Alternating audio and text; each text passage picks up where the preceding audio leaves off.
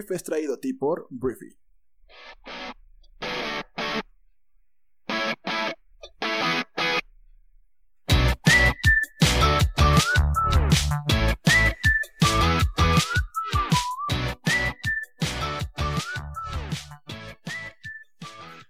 Hola, muy buenos días, bienvenidos a esto que es el Brief. Yo soy Arturo Salazar, uno de los fundadores de Briefy, y vamos a comenzar con el resumen con las noticias más importantes para este miércoles 9 de diciembre.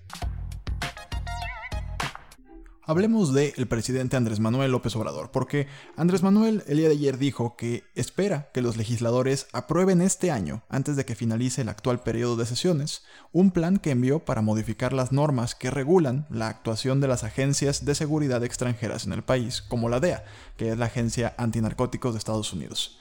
Entre otras cosas, la propuesta enviada al Senado plantea que los agentes extranjeros informen a las autoridades mexicanas de los hallazgos realizados durante sus funciones en el país. Además pretende eliminar cualquier inmunidad en caso de que estos cometan actos ilícitos en el territorio y propone la creación de un grupo de alto nivel de seguridad encargado de atención y gestión de los convenios de cooperación. Todo esto viene de que en noviembre el exsecretario de la Defensa Nacional Salvador Cienfuegos fue detenido en Los Ángeles a pedido de la Agencia Antidrogas estadounidense bajo acusaciones de narcotráfico. La detención del funcionario, quien finalmente regresó a México y de hecho no se le ha perseguido, no se le ha juzgado, no se le ha acusado de nada, no fue compartida con México y elevó las tensiones entre ambos vecinos. Y es por esta razón que Andrés Manuel quiere que ahora la DEA o cualquier otra agencia de investigación extranjera tenga que reportar todo lo que descubre en México. Hablemos de Joe Biden, el presidente electo de Estados Unidos, porque ayer dijo que su objetivo para los primeros 100 días de mandato era conseguir que se inyectaran 100 millones de dosis de la vacuna en contra del COVID-19 en su población, un punto clave de su plan para luchar en contra de la pandemia. Biden también instó al Congreso a aprobar más fondos para hacer frente a la crisis de salud general por el coronavirus. Y vamos a hablar de la vacuna, hablando del coronavirus en contra del COVID-19, porque el día de ayer una abuela del Reino Unido se convirtió en la primera persona en el mundo en recibir una vacuna de Pfizer, la compañía farmacéutica, en contra del COVID, como parte de un programa de vacunación masiva. La señora se llama Margaret Keenan, quien cumplirá la próxima semana 91 años. Y hablando de esta misma vacuna, ayer la Administración de Alimentos y Medicamentos en Estados Unidos, la FDA, la FDA, aprobó, dijo que la vacuna candidata de Pfizer ofrece cierta protección después de la primera dosis con una protección casi completa de la segunda dosis. Entonces, las vacunaciones masivas en los Estados Unidos podrían comenzar en la tercera o cuarta semana de diciembre, según el experto en epidemiología en Estados Unidos, el doctor Anthony Fauci. Entonces, esta vacuna requiere dos dosis, con tres semanas de diferencia, y Pfizer y su socio alemán Biotech esperan tener 50 millones de dosis disponibles este año y 1.300 millones de dosis en 2021, utilizando instalaciones tanto en Estados Unidos como en Bélgica.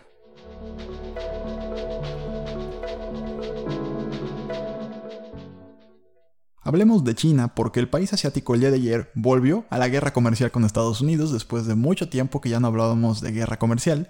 Ayer China anunció que tomará represalias enérgicas y decididas en contra de Estados Unidos por sus sanciones económicas contra 14 miembros de la Asamblea Nacional Popular China, que según Washington participaron en la destitución de cuatro parlamentarios de la oposición en la ciudad autónoma de Hong Kong.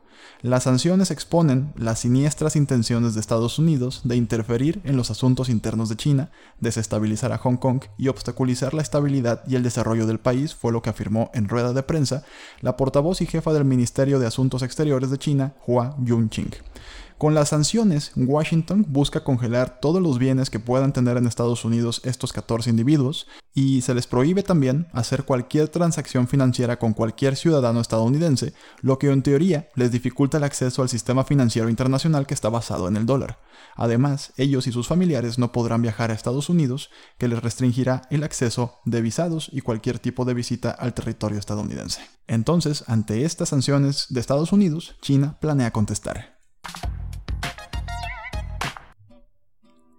Hablemos de el monte Everest, porque el día de ayer, después de más de una década de disputas y controversias, China y Nepal finalmente se pusieron de acuerdo sobre la altura del monte Everest.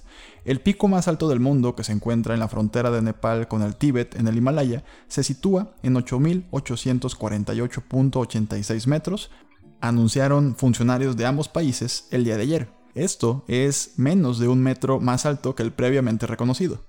La nueva altura se calculó utilizando una combinación de datos geodésicos para acordar la altura oficial, que, te la repito, 8.848.86 metros, es lo que mide el punto más alto de nuestro planeta. Hablemos de el multimillonario Elon Musk, porque el director ejecutivo de Tesla, después de pasar la mayor parte de su vida en Silicon Valley en California, se mudó a Texas. Citó la construcción de una nueva fábrica de Tesla en las afueras de Austin, así como el sitio de lanzamiento planeado de SpaceX cerca de la aldea de Boca Chica en el sur de Texas, como un factor en su mudanza. Pero también criticó el entorno económico de California eh, como otra razón por la cual se mudó. Dijo que si un equipo tiene éxito demasiado tiempo, tiende a volverse complaciente. California ha estado ganando durante mucho tiempo y creo que lo están dando por sentado, hablando del éxito de las startups por allá. Musk argumentó que Silicon Valley, hogar de algunas de las empresas más grandes e influyentes del planeta, estaba perdiendo o está perdiendo relevancia y por eso ahora está en Texas. Más allá de si esto es cierto o no, lo importante aquí es la influencia que pueden tener las palabras del fundador de Tesla y de SpaceX en la comunidad en Silicon Valley y si esto tal vez podría convertirse en una tendencia para que más gente salga del Silicon Valley. Hablemos de Apple, porque el día de ayer Apple anunció sus primeros auriculares inalámbricos para colocar sobre las orejas, o supraorales si te quieres ver técnico. Pero son eh, audífonos normales, grandes, que van sobre tus orejas, son los primeros de la compañía y también tienen cancelación de ruido. Fueron llamados los AirPods Max y salieron al mercado con un precio de 549 dólares. Los nuevos audífonos buscan tomar las partes buenas de los audífonos inalámbricos de Apple, que son los AirPods, que son chiquitos, y colocarlos en audífonos Bluetooth más grandes, con bocinas de alta calidad y un precio muy alto. Cuentan con toda la tecnología de Apple en cuanto a la cancelación activa de ruido, la tecnología de audio espacial y bueno, también cuenta con una experiencia auditiva revolucionaria con un Adaptive EQ según la firma. Su batería dura hasta 20 horas entre las dos cargas y solamente tardan 2 horas en recargarse por completo a través de un cable Lightning. Y por cierto, al igual que todos los productos de Apple que últimamente están saliendo, adivina qué, tampoco traen adaptador de corriente USB, o sea, no traen cargador. Estos audífonos de, pues, ¿cuántos son? 549 dólares.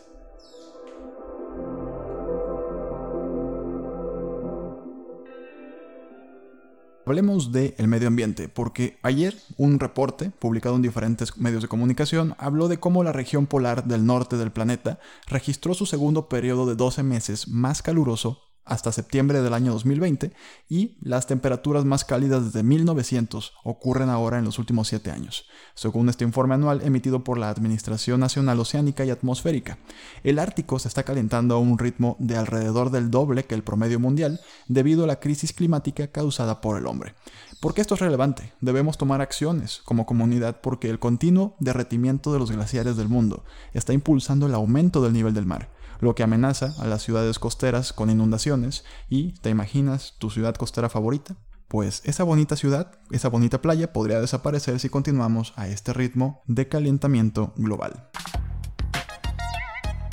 Terminemos el brief para este miércoles con 5 noticias rápidas. China ha eliminado 105 aplicaciones de sus tiendas de aplicaciones como parte de una campaña para eliminar el contenido relacionado con la pornografía, la prostitución, el juego y la violencia. La mayoría de las aplicaciones prohibidas son chinas, pero la aplicación de viajes de Estados Unidos TripAdvisor también está incluida en la lista.